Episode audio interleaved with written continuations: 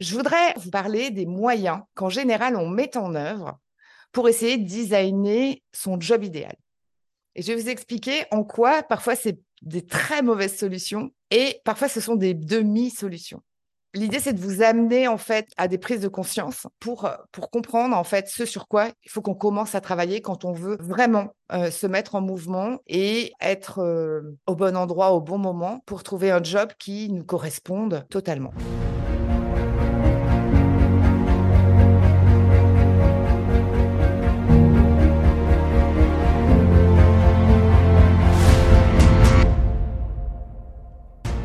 Bonjour, je suis Sophie, plus connue sous le nom d'Elastic Girl. Je suis marketeur et coach certifié.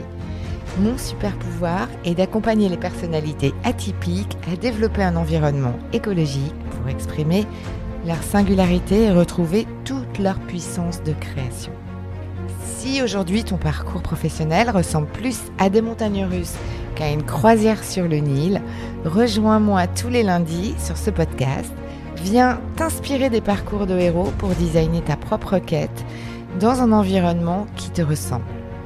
Et si tu es à la recherche de pépites, de retours d'expérience de mentor et d'une bonne dose de décalage, tu es au bon endroit.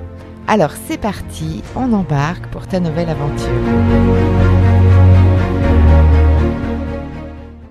Le sujet d'aujourd'hui, bah, c'est certes de relever quelques défis pour s'autoriser à un job plus aligné. Alors moi, j'ai d'abord une première question. Est-ce que vous avez le sentiment aujourd'hui que vous vous autorisez très clairement à vous mettre dans une action de mériter ou de, je ne sais pas comment vous le formulez, ou en tout cas d'aller vers un job qui vous convient mieux? C'est quoi votre ressenti? Entre zéro, euh, bah, je, sens bien que je m'autorise pas vraiment, et, et deux, ouais, globalement, je m'autorise.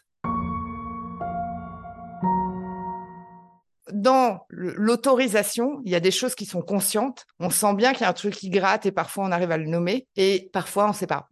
Il y a des gens qui réussissent pas parce qu'ils ont peur d'être riches. C'est pas une légende.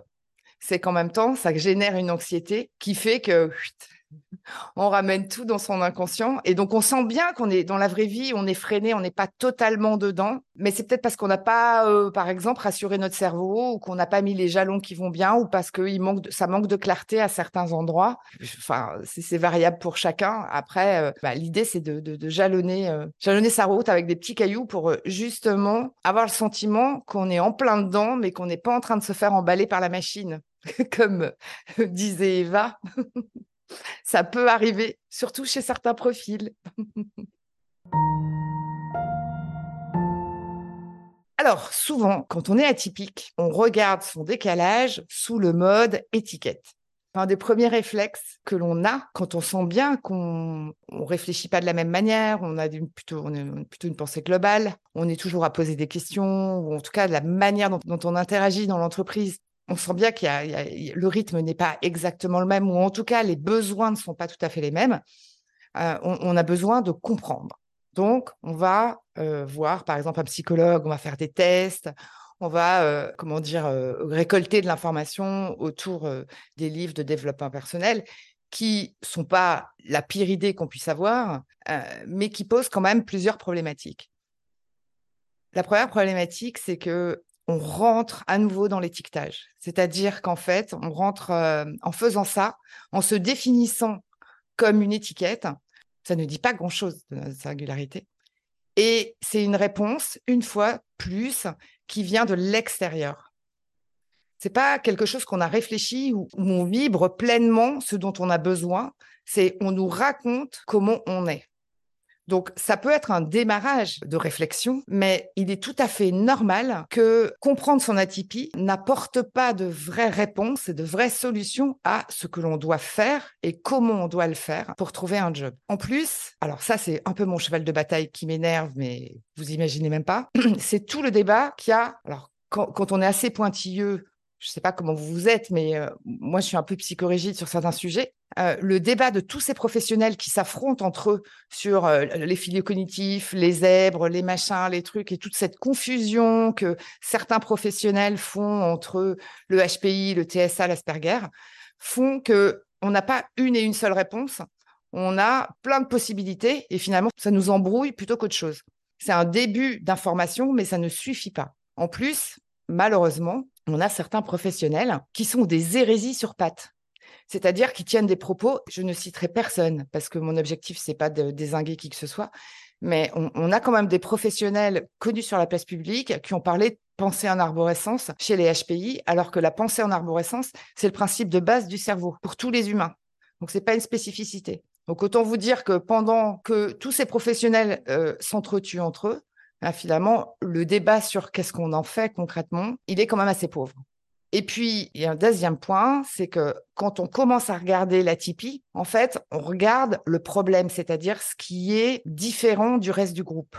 Et quelque part, si on, ne se définit qu'au travers de ça, on se voit comme un peu le, trublion. Et donc, c'est difficile pour soi de, de s'intégrer au groupe. Est-ce que vous voyez ce que je veux dire? Si je me vois comme décalé, bien sûr qu'on l'est, mais si je ne me construis qu'au travers de ça, déjà, je laisse les autres, je laisse les tests me définir. Et en plus, je me sors d'emblée du fait que bah, potentiellement, j'ai des points communs avec le reste du monde. Et en l'occurrence, avec des équipes avec lesquelles je peux bosser, avec une entreprise, etc. etc. Donc, je dis, OK, il faut connaître ses spécificités. En revanche, comprendre son atypie, ce n'est pas un geste qui est suffisant c'est un démarrage de réflexion. Au moins pour s'acheter sa sécurité du fait qu'on n'est pas dingue et que pour le coup, on a des besoins très spécifiques. Mais vos besoins spécifiques, c'est important d'aller les questionner vous-même. Vous ne trouverez pas ces réponses-là dans des bouquins. Si tu es toi-même en plein mouvement pour aller créer plus d'écologie et plus d'alignement dans ton job, n'hésite pas à aller t'abonner à la newsletter du storytelling des héros. La newsletter s'appelle le X et euh, tu peux la retrouver sur le site web emul.fr, h-e-m-u-l.fr, slash news, N-E-W-S. Et si tu as des amis qui nagent en brasse coulée dans leur environnement pro, n'hésite pas à leur transférer ce podcast ou la newsletter. Tu leur offriras sûrement un cadeau caché.